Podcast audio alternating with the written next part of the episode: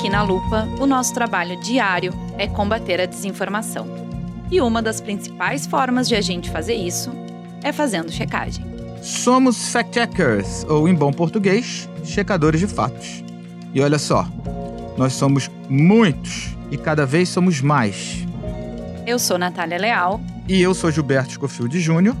E este é o Reflexo, o novo podcast da Lupa.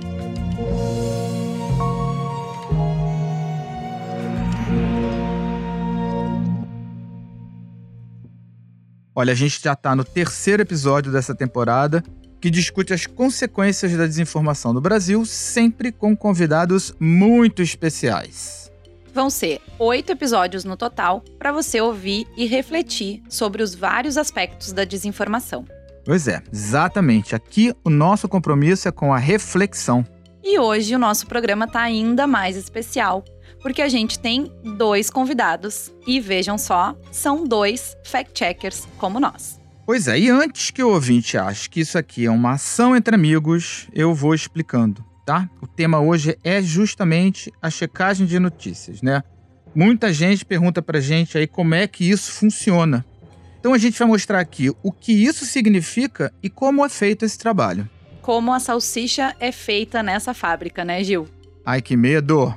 Bom, Estão aqui com a gente hoje o Plínio Lopes, repórter colaborador da Lupa. E a Alessandra Monerá, jornalista do Estadão Verifica, núcleo de checagem de fatos do jornal O Estado de São Paulo.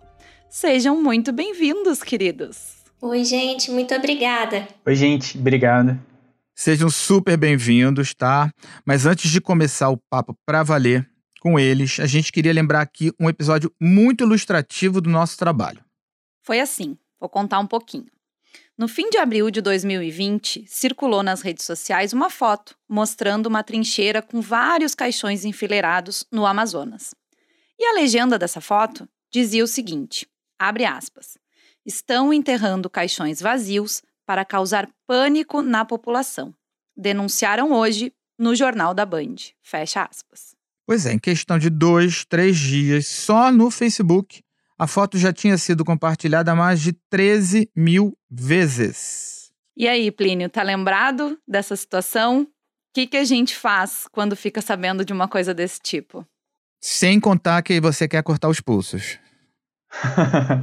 tô lembrado, tô lembrado bem dessa situação. É, eu lembro desse caso especificamente porque ele foi uma das grandes ondas de desinformação que a gente teve no ano passado, enquanto a gente estava apurando e estava checando conteúdos relacionados à Covid-19, né?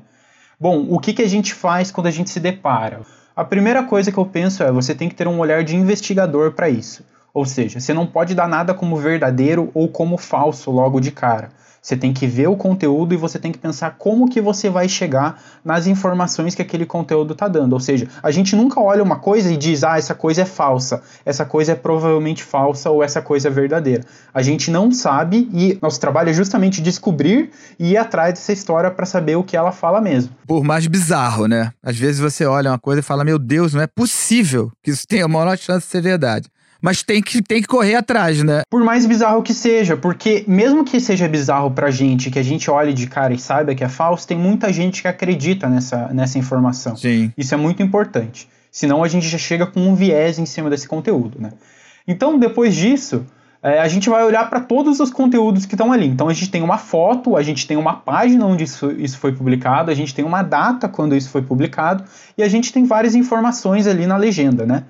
Então, por exemplo, na legenda eu sei que estava escrito, por exemplo, isso passou no jornal da Band. Uma das primeiras coisas que eu fiz foi ir atrás do Jornal da Band no Amazonas e em Manaus principalmente e assistir os últimos, todos os últimos jornais da Band para ver se tinha alguma menção a esse fato, já que eles estavam falando do Jornal da Band. Isso antes de entrar em contato com a assessoria de imprensa da Band e perguntar para eles sobre o que eles tinham publicado.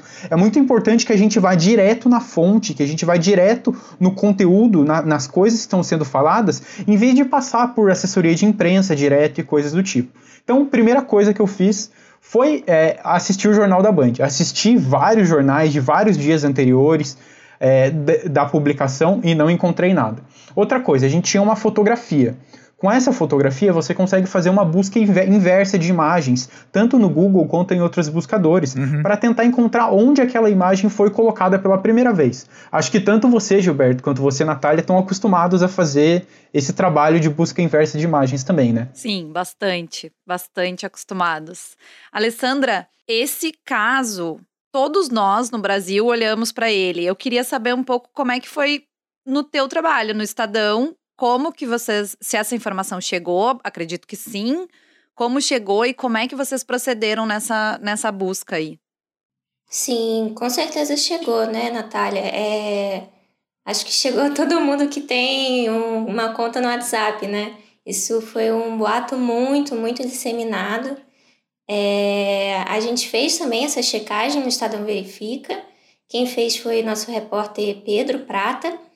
É, ele fez bem parecido assim com o que o Plínio estava contando, né? E eu estava vendo aqui, a gente fez três checagens só sobre caixões no, no Amazonas. Tipo, foi um boato que não apenas repercutiu muito, como gerou outras versões também. É, depois a gente checou uma foto que tinha um travesseiro num caixão vazio. Isso a gente fez em parceria com o projeto Comprova. Depois a gente checou também uma alegação falando que tinha pedras no, no em caixões em, no, em Manaus. E depois foram também eh, espalhando que isso estava ocorrendo em outras cidades, né?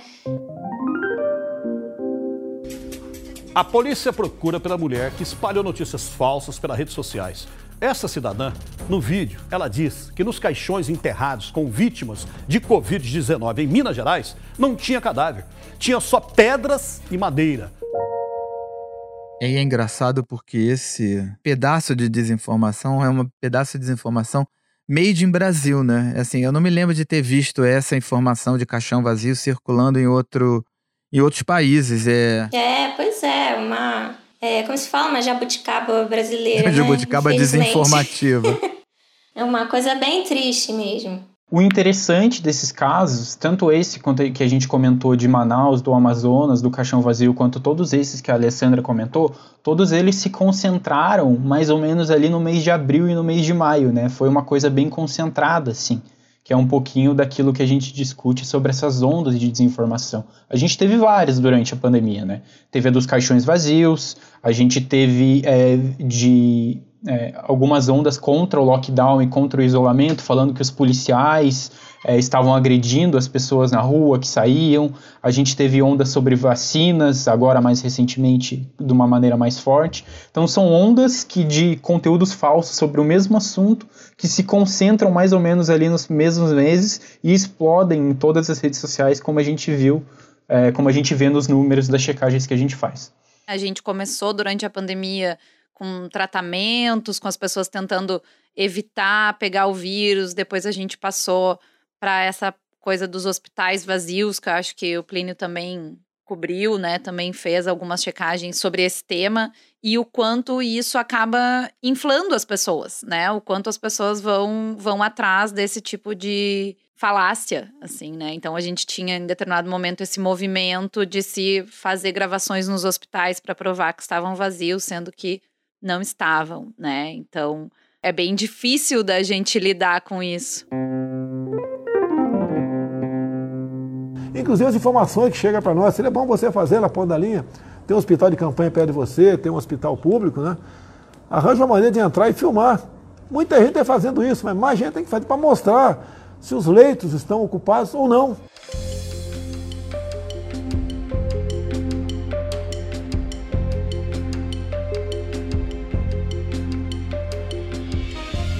A gente já avançou aqui um pouco, né? Contando um pouco as nossas tristes histórias da pandemia, do que vimos, né? E do que checamos.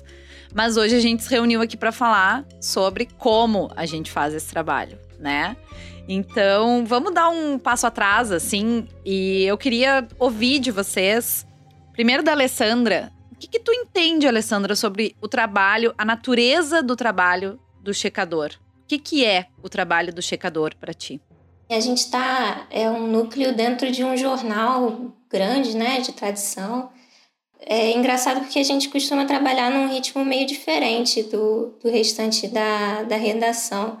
a gente trabalha numa de uma forma mais reativa, né, às notícias. A gente recebe as pautas dos usuários, das pessoas que mandam por WhatsApp, a gente vê na, que as pessoas estão publicando no, no Facebook.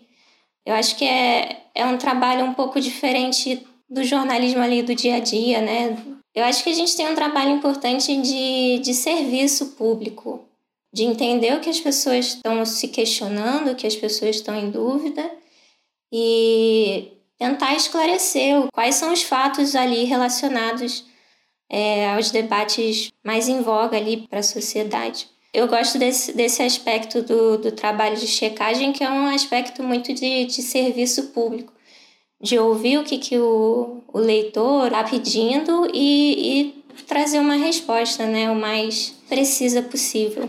Bom, é, eu concordo com o que a Alessandra falou, mas eu gosto assim de voltar para o significado da palavra checagem, né? Para como foi que a, a checagem virou uma, no caso do Estadão uma editoria, no caso da lupa, a principal forma, né, foi o que criou a lupa.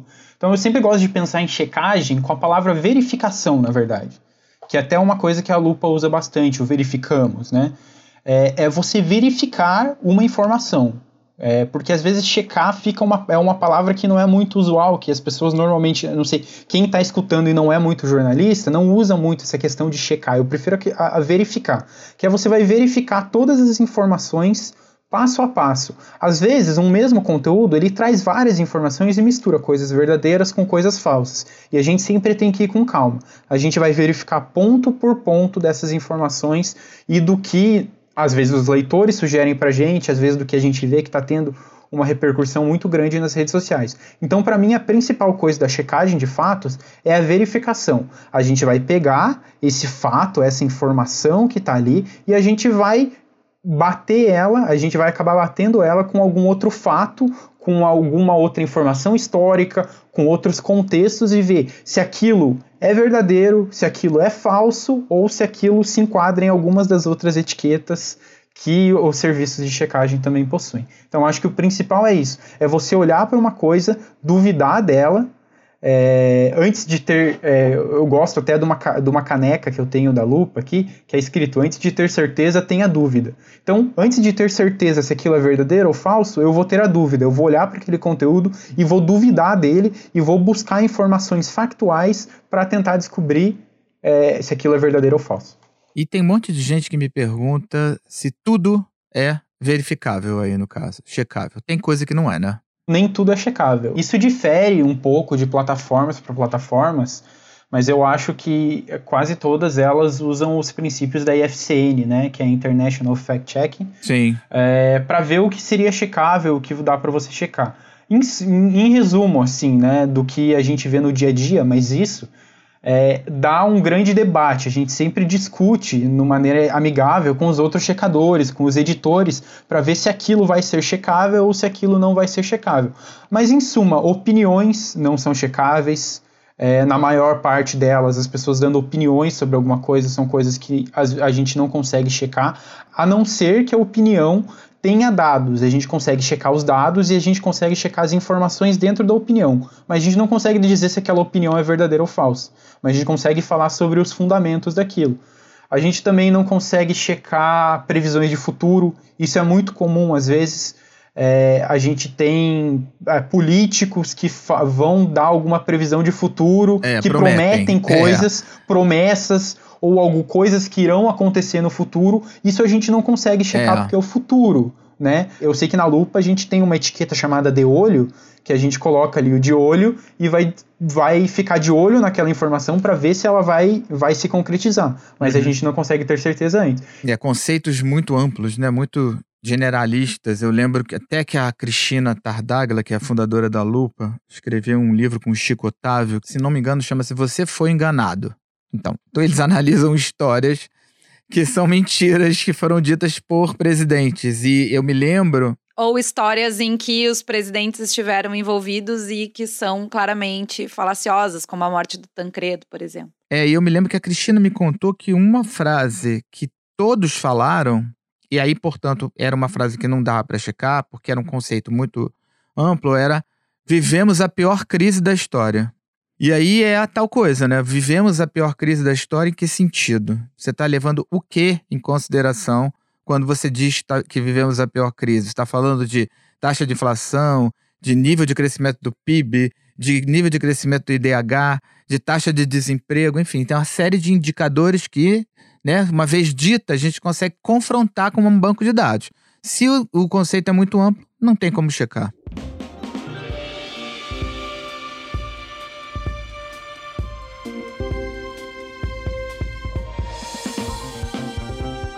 Alessandra, no, no Estadão eu observo, sempre acompanho muito o trabalho, vejo que vocês verificam bastante o que se espalha via redes sociais. Queria te perguntar se tem uma diferença, porque o Plínio está super dentro da metodologia da lupa, né? Já trabalhou com a gente várias vezes e tem experiência é, com checagem como técnica jornalística, que eu acho que a gente até pode passar por isso em algum momento aqui.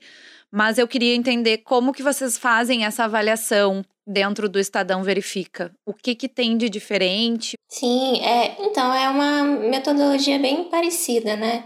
Como ele falou, a gente não vai checar é, opiniões, previsões, conceitos amplos também. É, isso a gente não checa. A gente, a gente tenta dar prioridade a boatos, rumores que podem ser prejudiciais a um grupo, a um indivíduo, que podem ser prejudiciais à saúde.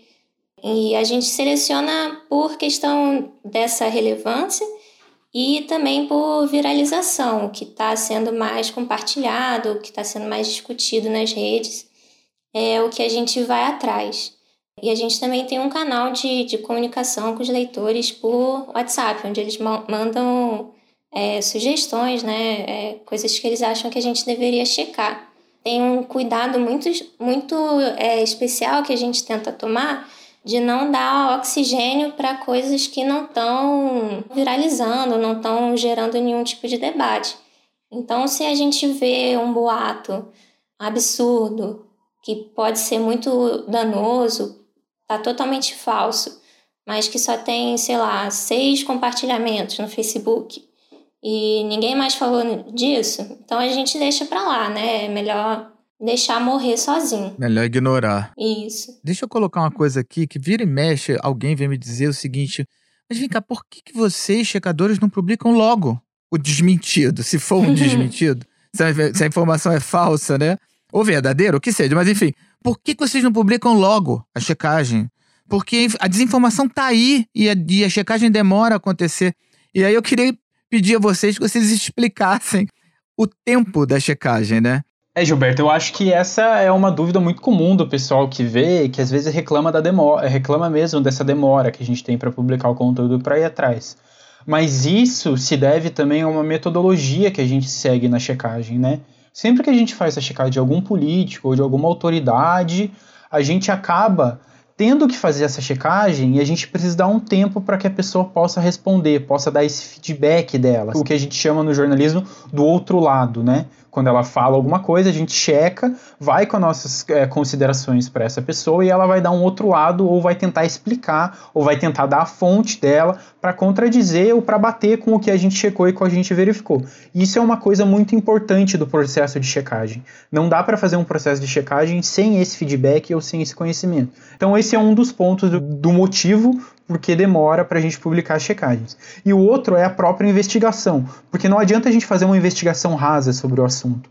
A gente sempre tem que se debruçar sobre aquele assunto que a gente está checando e ir atrás de todos os caminhos possíveis. Então, por exemplo, voltando àquela questão do, do caixão vazio no Amazonas que a gente estava comentando, a gente tinha informação da Band, mas a gente ia atrás da imagem também, a gente ia atrás de todas as informações, a gente foi atrás de quem publicou, tentou encontrar quem publicou, quem publicou pela primeira vez. Né? Do cemitério, exatamente. Então a gente foi atrás de todo mundo que era possível ir atrás para conseguir encontrar aquela informação, para ter certeza de que o que a gente está publicando está correto. A gente sempre tem esse, é, é, esse carinho, sabe, esse zelo maior sempre que a gente está checando qualquer coisa para que tudo fique certinho e vá publicado da melhor maneira possível.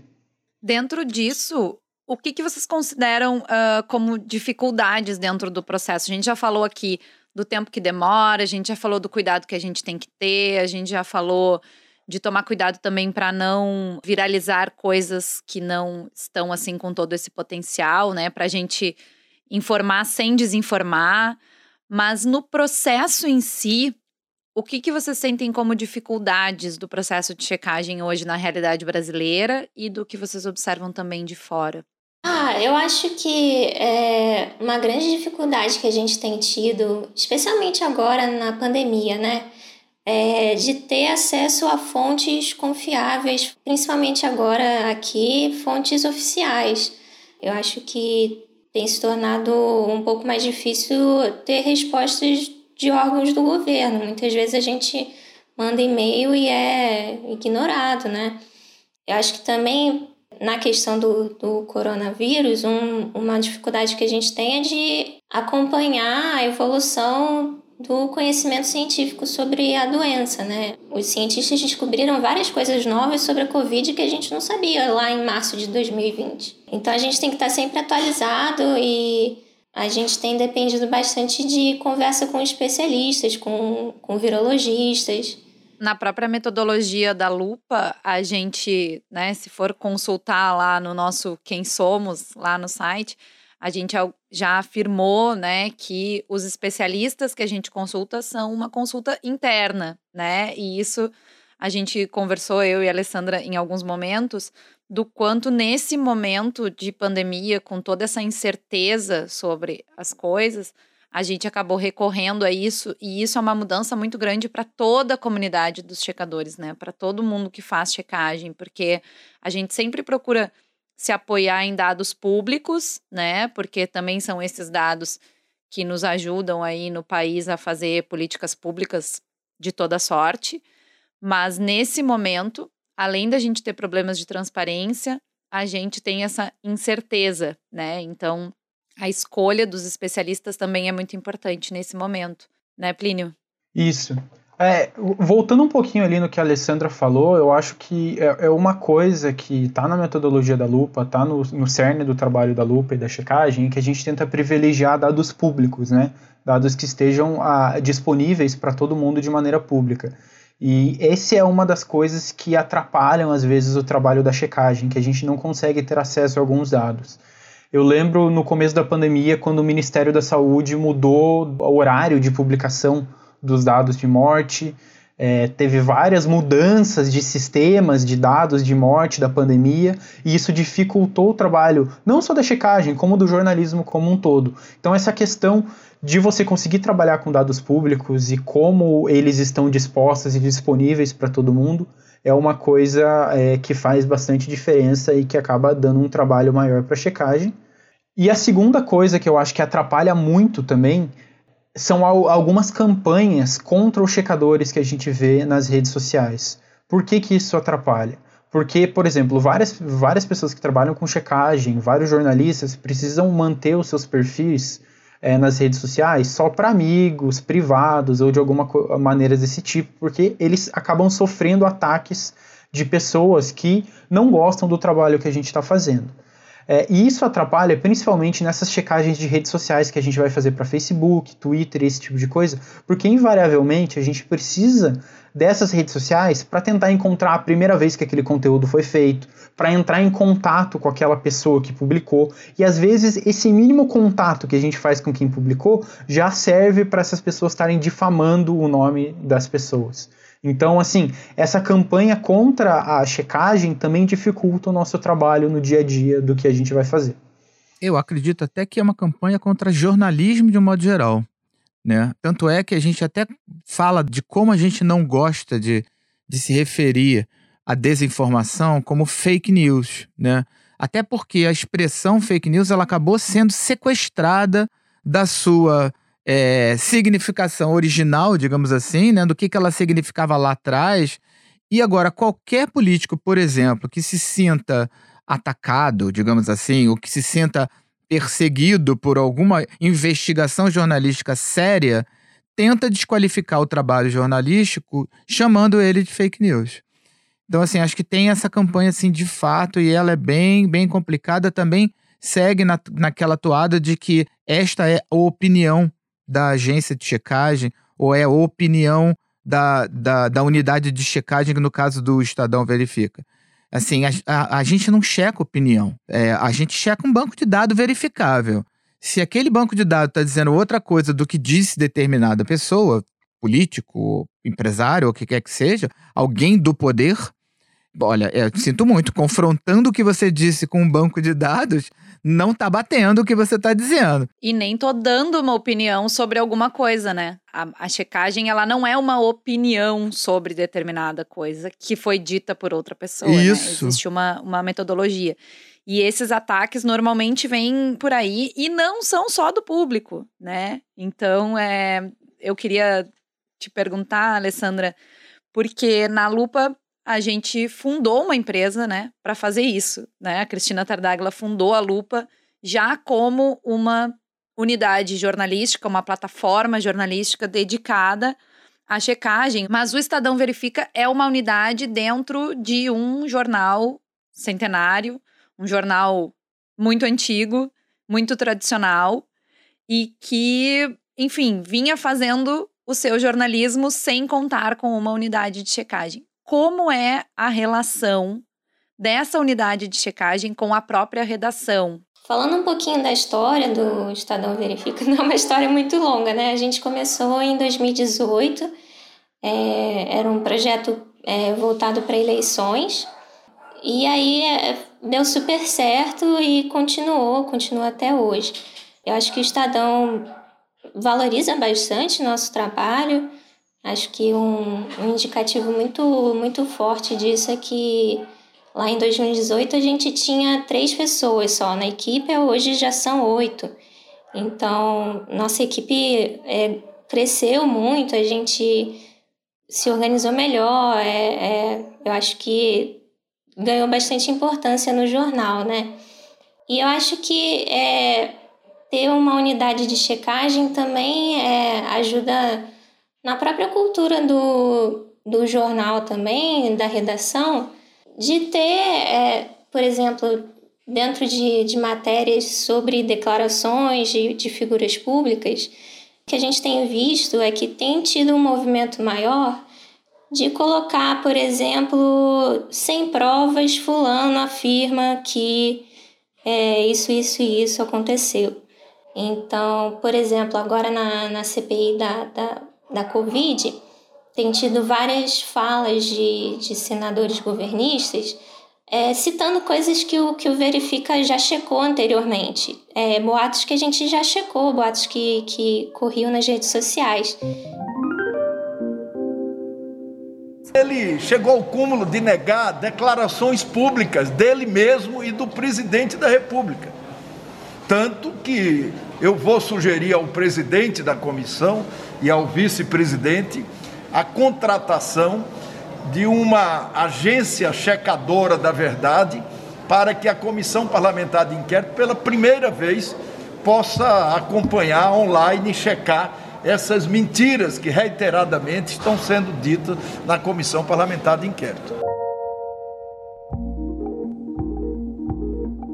Gente, eu queria fazer uma pergunta de cunho pessoal. Posso? Pode. É o seguinte, eu queria saber é, de vocês se tem dias que vocês terminam o dia exaustos, mentalmente falando, e até um pouco depressivos de tanto ouvir absurdos que vocês têm que checar todos os dias.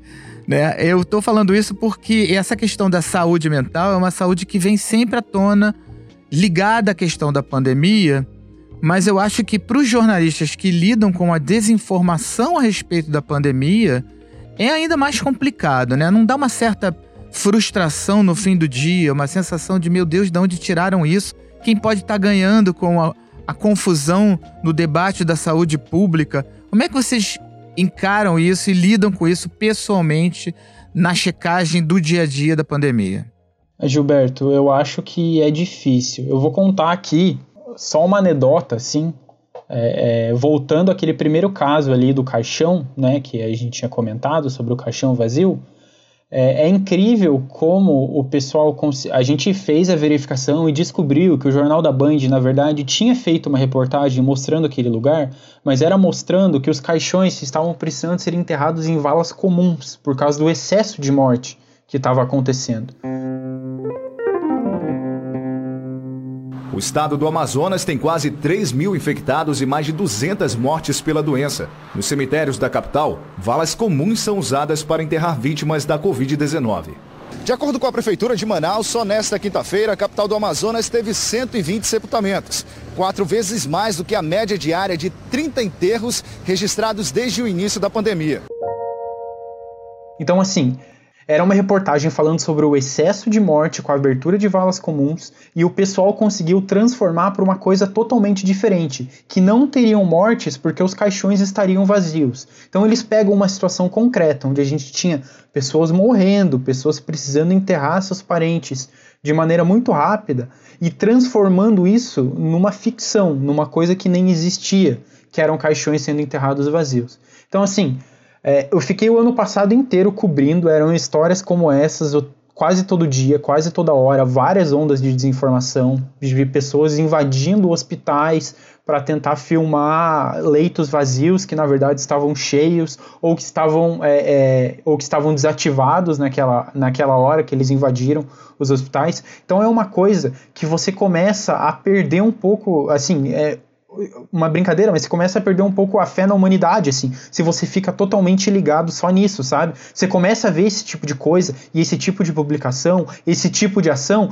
e você começa a ficar um pouco triste, você começa a ver, mas será que tem uma saída para isso? Será que tem? A gente checa, checa, checa, checa, e no outro dia é outra coisa, é outra mentira, ou é outra, outra desinformação que está circulando na rede social, sabe? Então é uma coisa que acaba é, te desgastando bastante. Então, de fato, às vezes no final do dia, a última coisa que você quer é assistir o jornal. A última coisa que você quer, é, quer fazer é continuar lendo as redes sociais para não aparecer uma postagem desse tipo de novo. Então, é uma coisa que cansa bastante. Tem dias na minha casa que eu digo: hoje não quero assistir o noticioso de jeito nenhum. E aí vou ver uma outra coisa, assim, vou ver uma série ou, né? Porque a gente passa o tempo inteiro olhando para isso e é cansativo mesmo, né?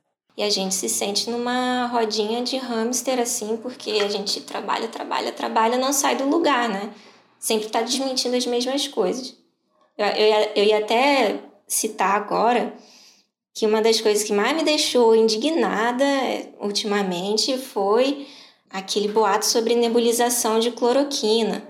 Só para dar um contexto, né, para quem não tiver visto, é, era um vídeo em que a pessoa é, inalava cloroquina num, num aparelho de nebulização e falava que estava melhorando da Covid. Aquilo para mim é. Eu sei que a gente acaba ficando, às vezes, um pouco. É, um pouco acostumado a ver absurdos, né? Mas aquilo para mim foi muito. Foi muito pesado. É, o caso todo, né? Eu fiquei bem, bem triste de estar tá, tá acompanhando é. A gente fez a checagem é, e depois a, é, teve uma investigação mais aprofundada da Folha. Eles foram no, no hospital, era um hospital é, maternidade, então as pessoas sendo tratadas eram grávidas, eram pessoas com recém-nascidos.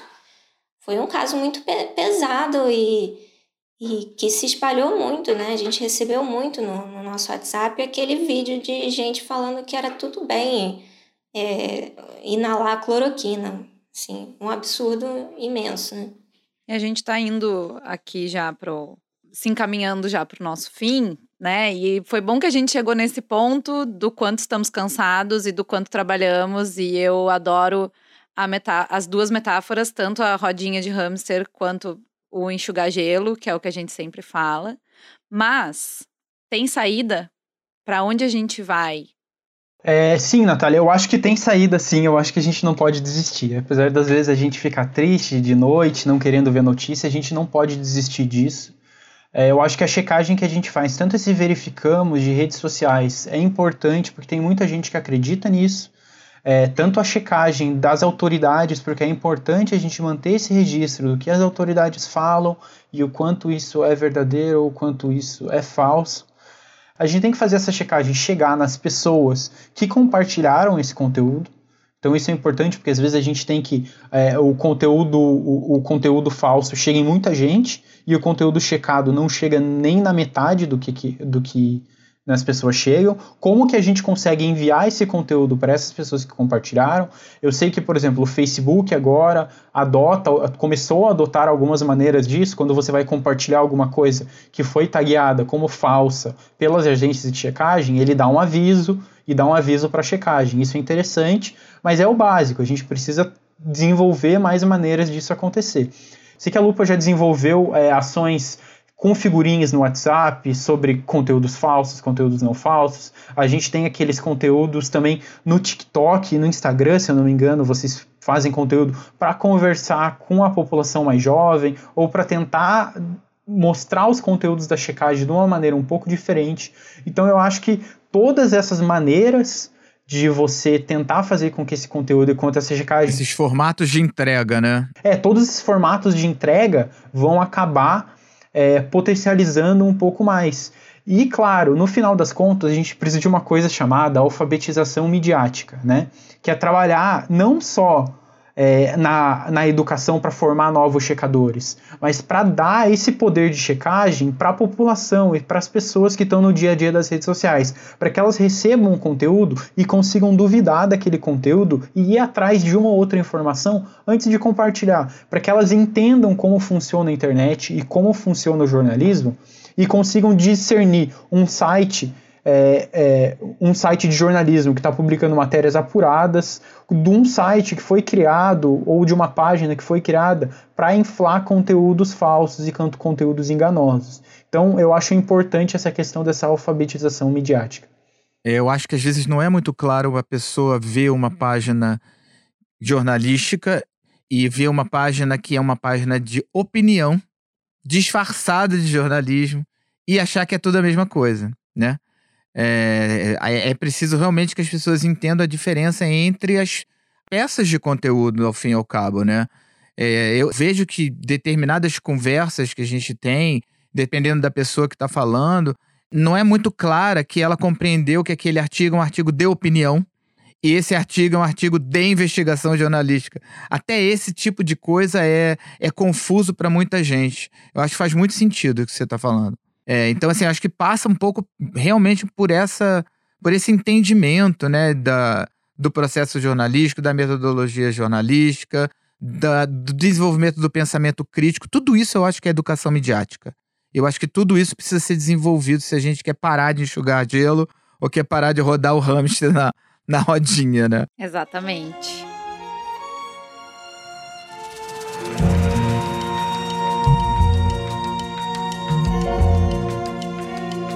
Bom, esse foi o terceiro episódio do nosso novo podcast, o Reflexo. A gente agradece muito aqui a Alessandra e ao Plínio por estarem com a gente. Obrigadão, gente, pelo convite. Parabéns pelo trabalho. Obrigado, Natália. Obrigado, Gilberto, pelo convite.